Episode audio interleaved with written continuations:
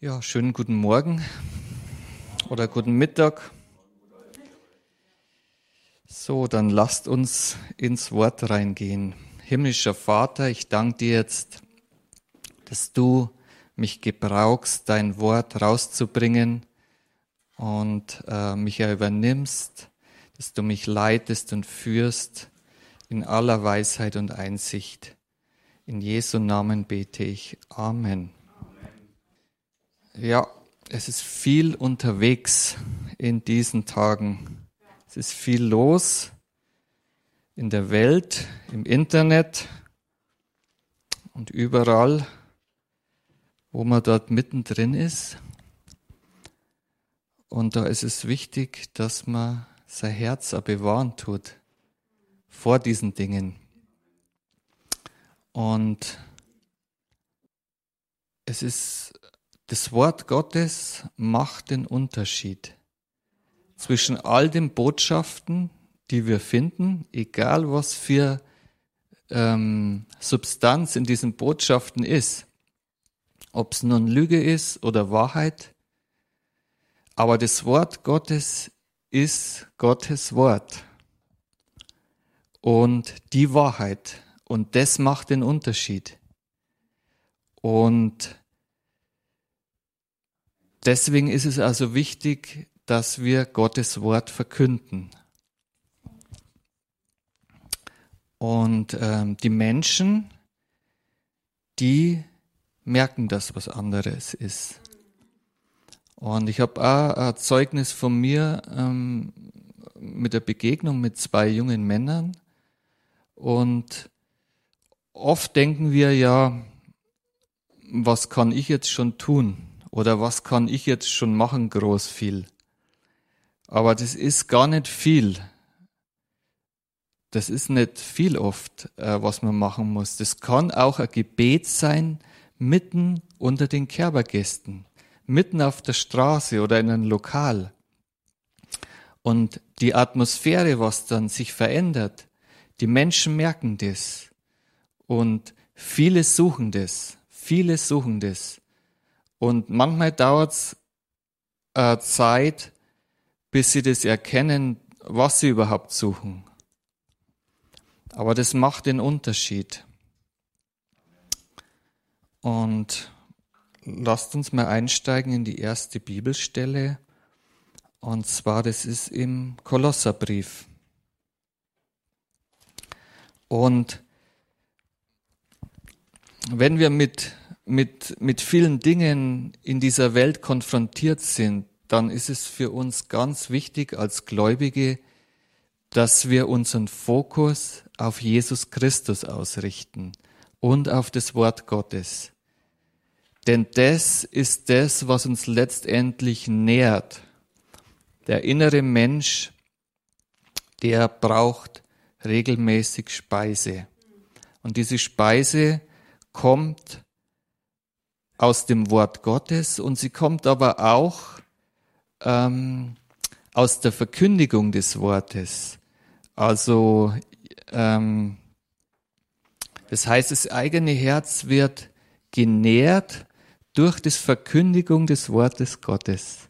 Das ist auf zwei Wegen, wie man es auch beim Bruder von der Christina sieht. Also er empfängt das Wort Gottes und er wird dadurch genährt und sie selber wird auch genährt, wenn sie es verteilt. Also das ist äh, ganz e-, elementar und es ist auch einer unserer ersten Berufungen. Im Markus 16 steht es, dass wir hinausgehen soll in alle Welt und da ist, muss es nicht immer Afrika sein, sondern da kann es auch der Nachbar sein oder wer auch immer unser Nächster ist. Also das ist einer der großen Berufungen, die wir von Gott haben, das Wort Gottes in die Welt zu bringen. Und äh, im Kolosserbrief richtet Paulus ähm, an die Gemeinde dort und ähm, die waren anscheinend mit sehr viel ähm, Ablenkungen auch hatten die zu tun. Und dort heißt es im äh, zweiten Kapitel, Vers 4, das sage ich aber, damit euch nicht irgendjemand durch Überredungskünste zu Trugschlüssen verleitet.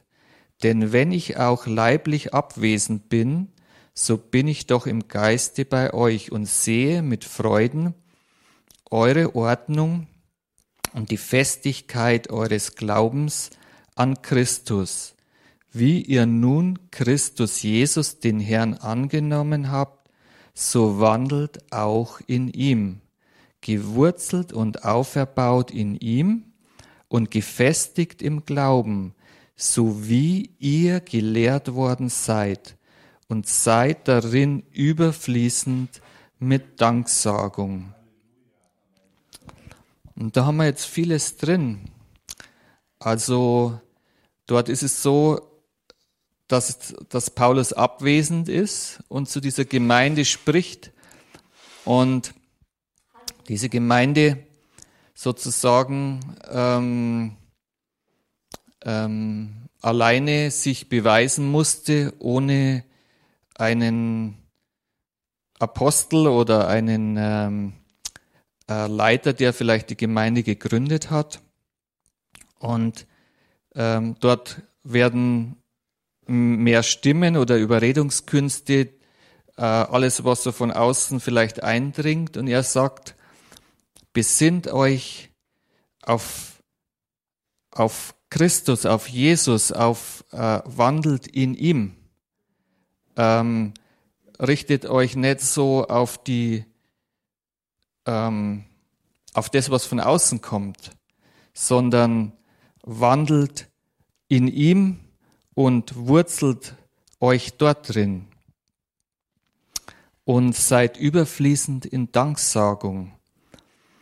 Das ähm, ist ein ganz wichtiger Punkt in unserem Leben, dass wir Gott für alles danken. Und habt Acht, dass euch niemand beraubt durch Philosophie, leeren Betrug, gemäß der Überlieferung der Menschen, gemäß den Grundsätzen der Welt und nicht Christus gemäß. Also das, was wir hören und, und sehen und was in der Welt abläuft, das ist größtenteils gewurzelt in der Welt. Da ist nichts dabei, was uns in Christus darstellt, uns im Glauben stärkt. Das ist eher das Gegenteil. Also das muss uns bewusst sein, egal was für einen Inhalt diese Informationen haben oder wie spannend sie sind oder wie verführerisch sie sind oder wie logisch sie klingen, wenn sie auf den Grundsätzen der Welt gegründet sind, dann ähm, sagt es Paulus hier, ist es, ist es nicht ratsam, diesen Dingen zu folgen, sondern ihr bleibt in dem, äh, wo der Glaube gegründet ist, in in Jesus, in Christus. Dort ist die Festigkeit eures Glaubens. Und dann heißt es hier, und dort sehen wir jetzt, in was wir, ähm, wo wir drin sein sollen und was in ihm ist. Denn, also im Vers 9 heißt es, denn in ihm wohnt die ganze Fülle der Gottheit leibhaftig und ihr seid zur Fülle gebracht in ihm, der das Haupt jeder Herrschaft und Gewalt ist. Und das ist wirklich eine richtig mächtige und kraftvolle Aussage des Wortes Gottes. Um, um das zu erkennen und zu begreifen, also ich weiß es nicht, das muss man immer wieder hören und, und lesen und äh, drüber nachdenken. Aber ähm, Das heißt, in Christus ist die ganze Fülle der Gottheit leibhaftig anwesend. Und wir sind in ihm. Wir sind in ihm. Wir sind zur Fülle gebracht in ihm. Das ist so groß, was Gott getan hat. Also ich wünschte mir, also ich wünsche mir mehr, das zu erfassen. Ich, ich, ich kann sagen, dass ich es noch nicht erfasst habe. Aber dort drin liegt, ähm, wenn dort drin die ganze Fülle liegt, umso mehr wir das erfassen und erkennen, was für Fülle in Christus ist, umso weniger sind wirklich die anderen Dinge noch wichtig. Das heißt nicht, dass wir uns über die natürlichen Dinge nicht kümmern sollen, aber also ich kann, kann euch das, ich habe auch so Erlebnisse in, in diesen äh, zwei Jahren jetzt gemacht und ähm, oft sind die Nachrichten ja schon interessant, wenn so viel in der Welt passiert. Und ich bin wirklich auch in Versuchung geraten, dort mich mehr zu beschäftigen, als eigentlich gut ist. Und was das aber macht, wenn du dein Fokus auf so Dinge legst, dass irgendwas in dir ist, das mehr haben will von dem. Ich, ich kann es, anders kann ich es nicht sagen. Und ähm, dieses mehr haben wollen wird aber nicht befriedigt, indem dass man mehr bekommt, sondern das wird eigentlich immer schlechter. Man will immer mehr haben. Und, ähm, und was aber übrig bleibt von dem Ganzen ist, dass, dass ich gemerkt habe, in meiner Seele füllt, werde ich erfüllt mit Unruhe, mit Furcht, mit Angst und, und also ich äh, weiß es nicht, wie ich es beschreiben soll, aber, aber man macht dann auch Taten, die, die man nicht machen würde, wenn man, wenn man im Frieden ist. Und ich kann es euch ja sagen, ich habe mir dann äh, richtig ein paar große Säcke Mehl gekauft ähm, und habe mir gedacht, dass ich die Krise irgendwie überstehe. Und im Nachhinein habe ich mir gedacht, das ist das war eigentlich dumm, weil wenn, wenn die Krise irgendwie kommt und der Strom nicht da ist, kann man ja danach Kamel, kein Brot backen und so. Aber wisst ihr, was ich meine? Ähm, diese Informationen, wenn man sich mit denen beschäftigt, die machen was. Und ich habe es so erlebt, dass es äh, wie ein, ähm, wie, wie wenn wenn ich so gebunden werde, wie ein Strick, der um meine Seele gewickelt wird und ich dann gezogen werde. Also so habe ich es erlebt. Und dann habe ich, und dann waren auch so Ausreden im Kopf, wo es dann so war, dass naja, aber man muss ja gut informiert sein, hat dann mein Kopf so gesagt. Und ich habe gemerkt, da streitet was, das aufeinander trifft. Und äh, irgendwann bin ich dann an den Punkt gekommen, wo ich es abgeschnitten habe. Und dann war es gut.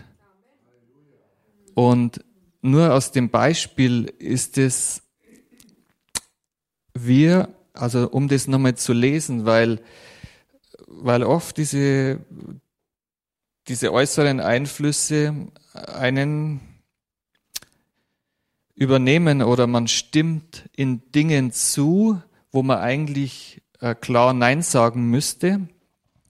Und wenn man das nicht beständig macht, sich sozusagen gegen diese Einflüsse wehrt, dann irgendwann übernimmt es oder versucht es überzuschwappen. Also um diesen, diese, dieses Wort Gottes nur mal zu nehmen, denn in ihm wohnt die ganze Fülle der Gottheit leibhaftig. Und ihr, also wir, sind zur Fülle gebracht in ihm, der das Haupt jeder Herrschaft und Gewalt ist. Also dort sehen wir, dass nichts außer Jesus die Herrschaft hat in den Gläubigen. Er hat die Herrschaft. Wir sind in ihm.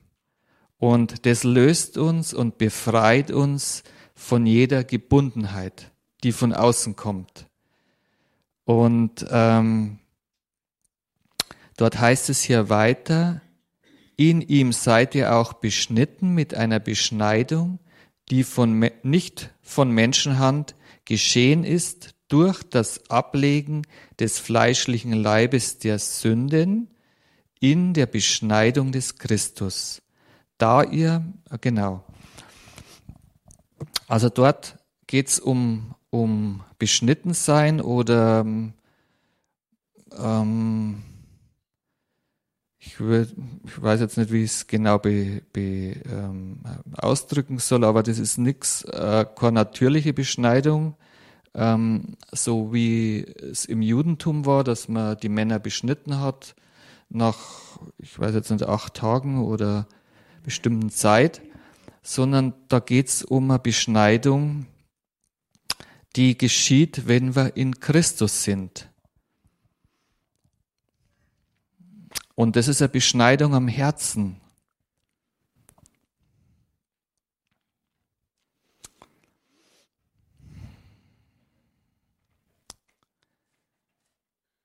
Und da geht es um ähm, das Ablegen des fleischlichen Leibes. Und ähm, den fleischlichen Leib wie soll man den ablegen können? Also, da müssen wir sterben. Und da ist was sehr Widersprüchliches drin, das mich also lange beschäftigt hat. Auch, ähm, dass wir in den Tod Jesu Christi getauft sind. Und ähm, in der Taufe verbindet, äh, verbindet mich eigentlich immer mit einem neugeborenen Kind dass das getauft wird. Und ähm, dort äh, steht aber, dass wir in den Tod des Christus getauft sind. Und ähm, da gibt es eine andere Bibelstelle im Römerbrief. Und da, da wird es ganz deutlich noch, noch, noch rausgebracht. Das ist im Römer 6. Und dort spricht Paulus ähm, im Kapitel 6, Vers 3, oder wisst ihr nicht, dass wir alle, die wir in Christus Jesus hineingetauft sind, in seinen Tod getauft sind? Also es hat ja irgendwas mit Begräbnis zu tun, sozusagen. Also Taufe hat bibelgemäß anscheinend was mit Begräbnis zu tun. Und dort heißt es, ähm, in der Fußnote, durch die vom Geist gewirkte Taufe, die den Gläubigen in Christus beziehungsweise in seinem Leib hineinversetzt. Also diese Taufe oder diese Taufe in den Tod bedeutet, dass wir in Christus hineinkommen.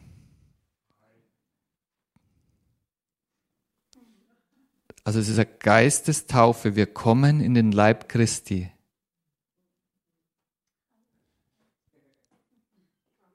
Ja, er schaut mich so fragend an, aber das.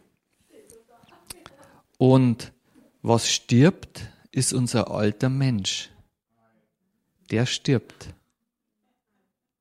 Und ähm,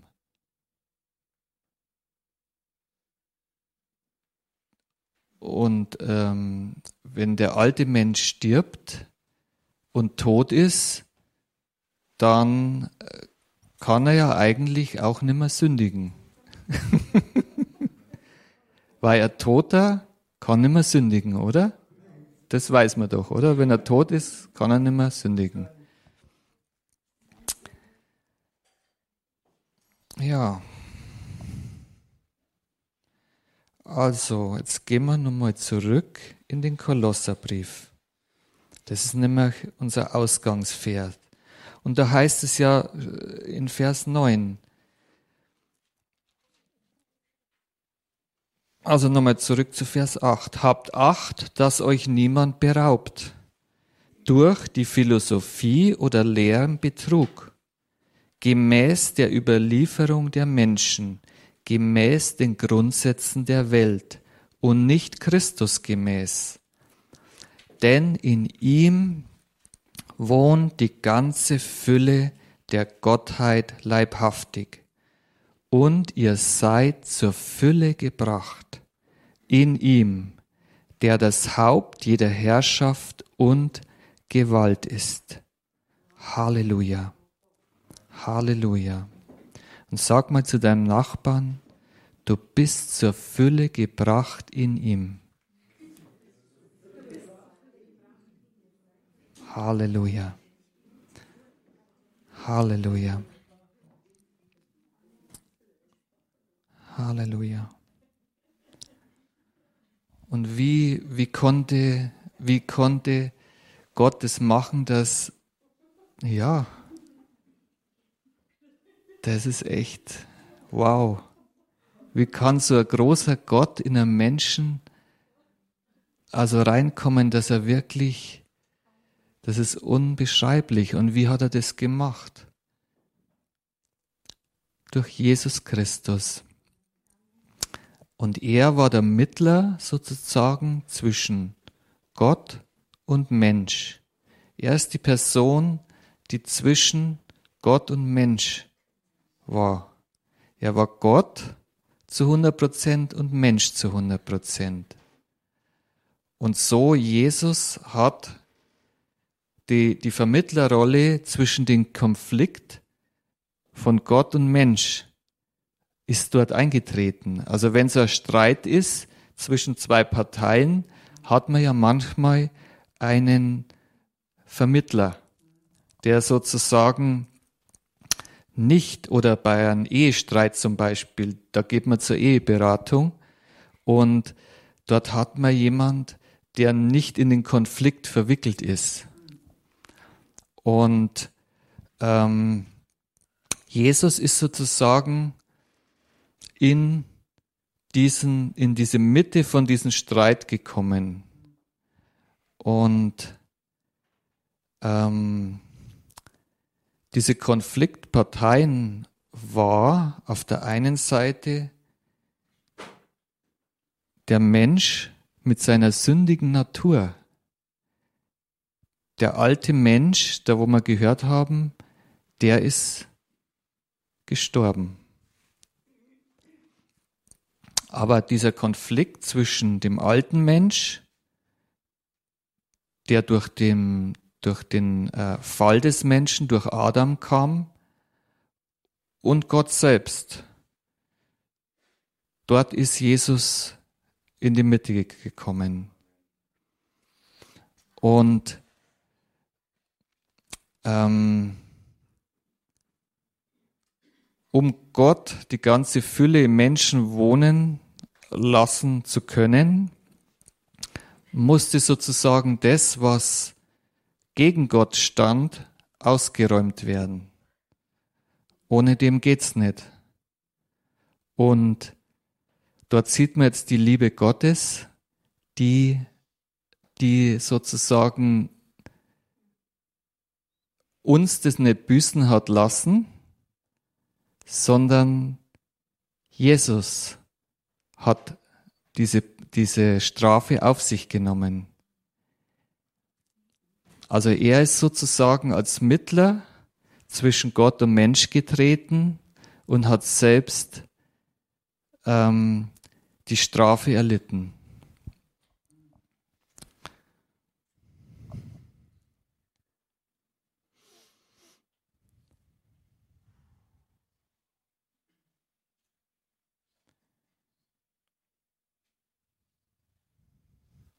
Und im Kolosserbrief heißt es weiter dann, da ihr mit ihm begraben seid in der Taufe, in ihm seid auch seid ihr auch mit auferweckt worden durch den Glauben an die Kraftwirkung Gottes, der ihn aus den Toten auferweckt hat. Und also wenn es nur in der Taufe in, in, den, in den Tod äh, bleiben würde, dann, dann würde was fehlen. Und dieser Teil ist jetzt was, was wir eigentlich nicht verstehen, weil Auferstehung kennen wir nicht. In dem Sinn, dass wir nicht Leute auferstehen sehen. Also das ist was, was am schwierigsten zu, zu fassen. Tod verstehen wir. Also wenn jemand stirbt und Tod stirbt. Aber die Auferstehung ist was, äh, was wir eigentlich vom Natürlichen nicht erleben. Wir sehen nicht ständig irgendwelche Leute auferstehen. Und dort heißt es nochmal, denn in ihm seid ihr auch mit auferweckt worden durch den Glauben an die Kraftwirkung Gottes, die ihn aus den Toten auferweckt hat.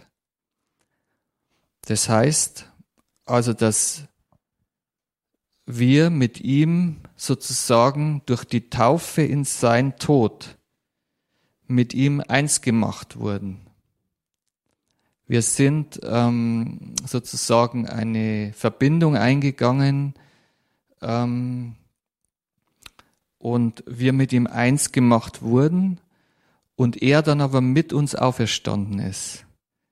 Das heißt, wir sind im Tod mit ihm eins und in der Auferstehung mit ihm eins. Und dadurch wohnt auch die Fülle Gottes in uns.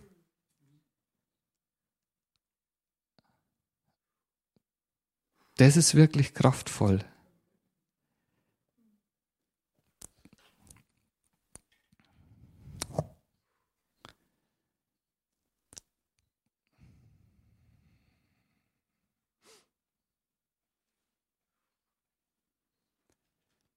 Er hat, und da in Vers 13, er hat auch euch, die ihr tot wart in den Übertretungen und dem unbeschnittenen Zustand eures Fleisches, mit ihm lebendig gemacht, indem er euch alle Übertretungen vergab. Und dort sehen wir die Vergebung der Sünden.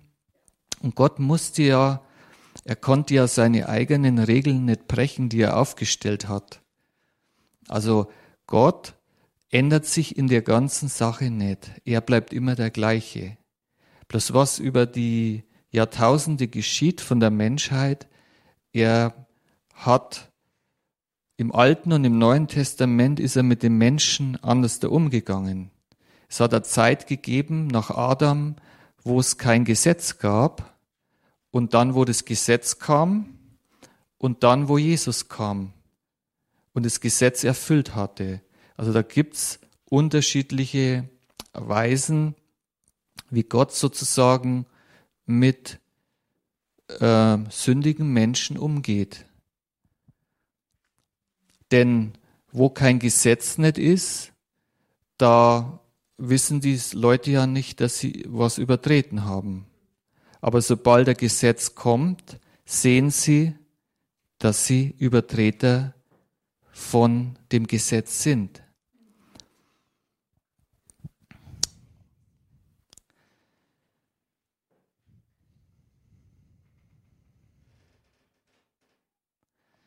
So alle Übertretungen, die da waren der Menschheit, die sind auf Jesus gelegt worden. Und er ist sozusagen den stellvertretenden Tod für uns am Kreuz gestorben. Genau, wenn es da wieder Schluss wäre. Und dort ist es aber Gott sei Dank nicht Schluss, sondern wir waren, sind mit ihm eins gemacht durch die Taufe in den Tod. Und dann hat Gott ihn aus den Toten auferweckt und wir sind da eins mit ihm in der Auferstehung. Halleluja. Und das ist das, was, wo, wo ihr den Unterschied macht. Dort ist der Unterschied. Dort ist der Unterschied. Und das dürfen wir uns nicht rauben lassen. Das ist exakt das, was, ähm, was dir die Welt nicht geben kann. Und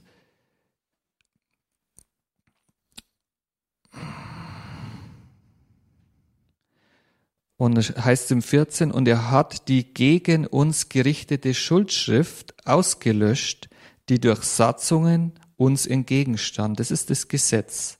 Und hat sie aus dem Weg geschafft, indem er sie ans Kreuz heftete. Und Jesus hat das Gesetz erfüllt und sozusagen sind wir im Neuen Testament nicht mehr unterm Gesetz, sondern unter der Gnade Jesu Christi. Das heißt, wir sind erlöst. Halleluja, Halleluja. Wir sind befreit vom Fluch des Gesetzes. Alles, was sozusagen uns zwischen uns und Gott war, ist hinweggenommen. Jesus hat sozusagen diese volle Schuld bezahlt. Er hat sozusagen, dieser Mittler hat die ganze Strafe von diesem Konflikt abbekommen.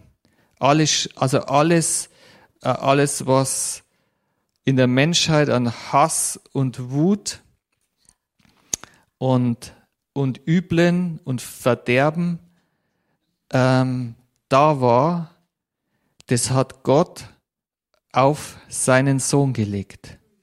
Das muss man sich mal vorstellen. Das ist unbegreifbar. Das muss man einfach immer wieder hören. Und ähm,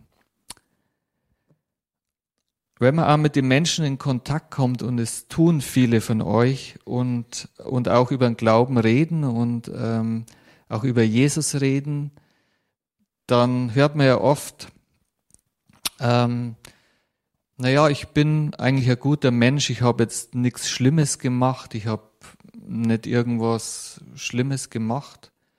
Und, ähm, das, und sie denken dann, das ist schon alles in Ordnung. Aber wenn, wenn, wenn wir es schaffen, die Botschaft rüberzubringen, was in der Bibel ist, dann ist der Mensch ohne Verschulden in diesen schlechten Zustand. Dass diese Natur, die sozusagen vom, von, von Adam herkommt, der Mensch ist in diesem gefallenen Zustand nicht, weil er gesündigt hat, sondern er ist in diesem schlechten Zustand, weil Adam gesündigt hat. Das ist ein großer Unterschied. Und die Menschen denken, sie haben ein gutes Leben geführt und das rechtfährt, sie sind gerecht vor Gott, weil sie nichts groß Schlimmes gemacht haben. Aber das ist ein Irrtum. Das ist ein Irrtum. Und das, äh, wenn es gelingt, den Menschen nahe zu bringen, äh, dann, dann können es, also das ist, es gibt natürlich viele Wege, aber de, das ist einer auch, wo, wo, wo man wirklich auch sagen kann, pass mir auf, du hast das Ganze nicht verschuldet. Das kam von Adam. Adam hat gesündigt und die ganze Menschheit ist damit erfasst worden. Das hat sozusagen alle mit in den Abgrund gerissen. Aber du brauchst nicht dort bleiben. Du kannst, ähm, Gott hat einen Weg gemacht für jeden einzelnen von uns. In Jesus. Dort ist der Weg und wenn, wenn, wenn du das ergreifst, dann kannst du ähm, das Leben haben, das von Gott kommt. Und, und viele denken, ja, Gott ist irgendwie böse auf sie, weil sie irgendwas Schlimmes gemacht haben. Ähm, Gott liebt jeden von uns. Und wir können, ähm, wir können, wenn wir was Schlimmes tun, ähm, Also die Liebe Gottes wird nicht getrübt von dem, was wir tun. Die ist nicht abhängig von dem, was wir tun. Weil dann wir sie nicht bedingungslos. Gott hat eine bedingungslose Liebe für seine Menschenkinder. Er hat, er hat absolut, eine absolute, Gott ist Liebe. Also er kann nicht anders da als uns lieben. Und ähm,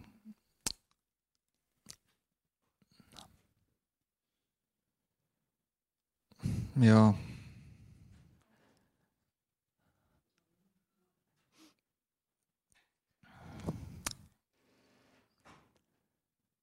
Ja, und dort machen wir den Unterschied, dass wir das einfach ja immer immer dort dort hinführen.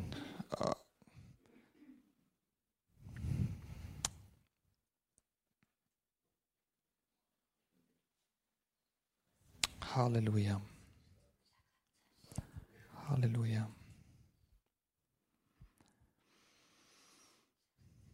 Ja.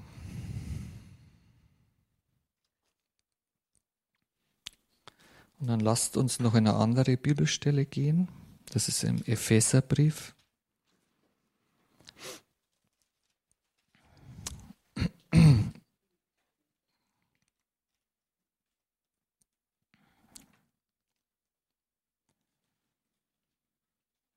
Nee, das ist nicht im Epheserbrief, das ist im zweiten Korinther.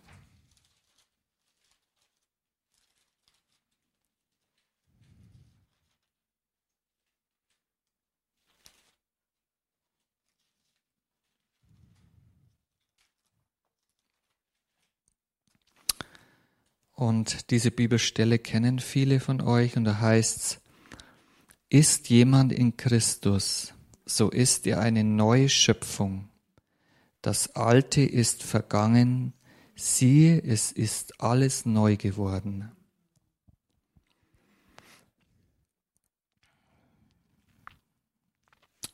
Also das Alte, was vergangen ist, ist der alte Mensch. Und das Neue, was geworden ist, ist, dass wir, dass unser Geist hineingetauft ist in das ewige Leben Jesu Christo, in den Heiligen Geist. Wir sind hineingetauft, hineingenommen in diese neue ähm, Schöpfung, in diese neue Natur. Das alles aber kommt von Gott, der uns mit sich selbst versöhnt hat, durch Jesus Christus und uns den Dienst der Versöhnung gegeben hat, weil nämlich Gott in Christus war und die Welt mit sich selbst versöhnte, indem er ihnen die Sünden nicht anrechnete und das Wort der Versöhnung in uns legte. Und so sind wir gerufen, sozusagen, ähm, da wir versöhnt sind mit Gott, dass wir selbst auch den Dienst tun und das weitergeben. Also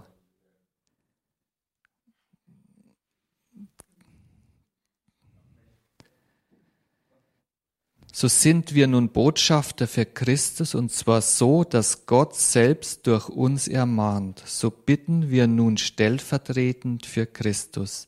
Lasst euch versöhnen mit Gott. Und wenn die Menschen auch manchmal so sagen oder wenn man sie so trifft und dann sagen, ja, sie, sie sie, sie, sie haben nichts Schlechtes getan, aber das versehen sie nicht mit Gott. Und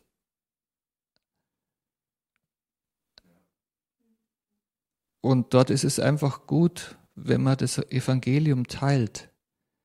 Und äh, manchmal braucht es ja Zeit, bis sie erkennen, äh, bis sie wirklich das erfassen. Und die Botschaft ist, dass Jesus die Sünden von jedem getragen hat und dass er uns versöhnt hat mit Gott. Und wenn die Menschen die Wahrheit hören, dann irgendwann bricht es durch und sie können das sehen und eine Entscheidung treffen. Und so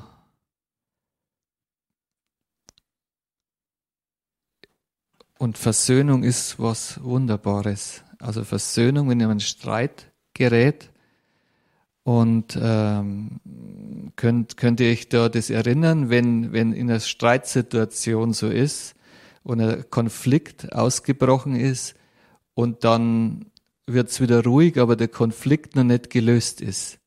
Das ist so eine Atmosphäre, die sehr bedrückend ist und, ähm, und so, so Stille sozusagen, so eine komische Stille ist im Raum. Kennt es jeder? Wisst ihr, was ich meine? Wenn es ein Konflikt ist. Und ähm, beide Parteien denken so nach, was gelaufen ist. Und dann weiß man so, naja, derjenige ist schuld und der andere denkt, der ist schuld und so. Und das ist so im Natürlichen. Aber wir können auch sagen, auch wenn wir selber in einen Konflikt geraten, dass wir versöhnt sind mit Gott. Wir stehen vor Gott und das ermöglicht uns Versöhnung zu bringen oder anderen in Versöhnung zu helfen und, und auch als Mittler einzutreten. Nicht indem, dass wir Sünden vergeben können, aber wir können sagen, pass auf, da gibt's einen, der hat für dich die Sünden auf dich genommen. Und er ist für dich an deiner Stelle gestorben. Und das löst schon viele Konflikte alleine und auch die Gegenwart von jemand, dessen Konflikte gelöst sind. Der Hauptkonflikt ist zwischen der alten Natur, diesen gefallenen Menschen und Gott. Die können nicht zusammen. Und wenn dieser Streit ist im Leben, da kann kein Frieden rauskommen, egal wie es im Außen aussieht. Und die Leute sagen, sie haben alles, sie sind zufrieden, aber sie sind's nicht. Wenn diese Gemeinschaft mit Gott nicht wiederhergestellt ist. Und Gott sei Dank, die Gemeinschaft ist da. Jesus war schon da. Das ist die Botschaft. Halleluja, die wir zu geben haben.